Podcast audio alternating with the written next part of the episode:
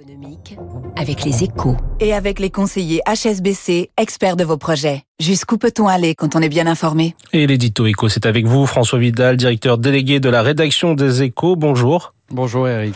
Pétrole, gaz, charbon, jamais les énergies fossiles n'avaient été autant subventionnées que l'an dernier, François. Selon l'Agence internationale de l'énergie, l'AIE, leur montant a dépassé 1000 milliards de dollars dans le monde. Oui, soit un doublement par rapport à l'année précédente. Alors ce n'est pas à proprement parler une surprise, hein, avec la guerre en Ukraine et l'envolée des prix des hydrocarbures qu'elle a provoqué. Les États ont ouvert en grand, on le sait, le robinet des aides afin d'amortir le choc pour les ménages et les entreprises.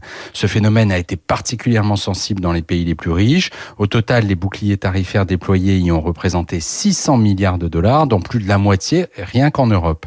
C'était sans doute le prix à payer pour éviter une crise économique et sociale majeure, et il paraît difficile de reprocher aujourd'hui aux États concernés d'avoir pris ces mesures d'urgence. Mais il faut se rendre à l'évidence, Eric, entre fin du monde et fin du mois, les, leurs gouvernements n'ont pas hésité longtemps. Alors même que les pays développés sont les premiers à inciter les pays émergents à prendre des mesures pour réduire leur émission de gaz à effet de serre. Oui, en fait, cette explosion des subventions aux énergies fossiles illustre les difficultés de la transition énergétique. Euh, L'AIE a beau jeu de souligner que les États feraient mieux de mettre en place des politiques de long terme pour faciliter l'achat de voitures et de chaudières à faible émission, tout en aidant les plus pauvres à s'équiper. Mais la réalité, c'est que cela représenterait un effort considérable, plus de 11 000 milliards pour l'Europe seulement selon la Cour des comptes de l'Union, pour un bénéfice inexistant à court terme, en tout cas d'un point de vue politique.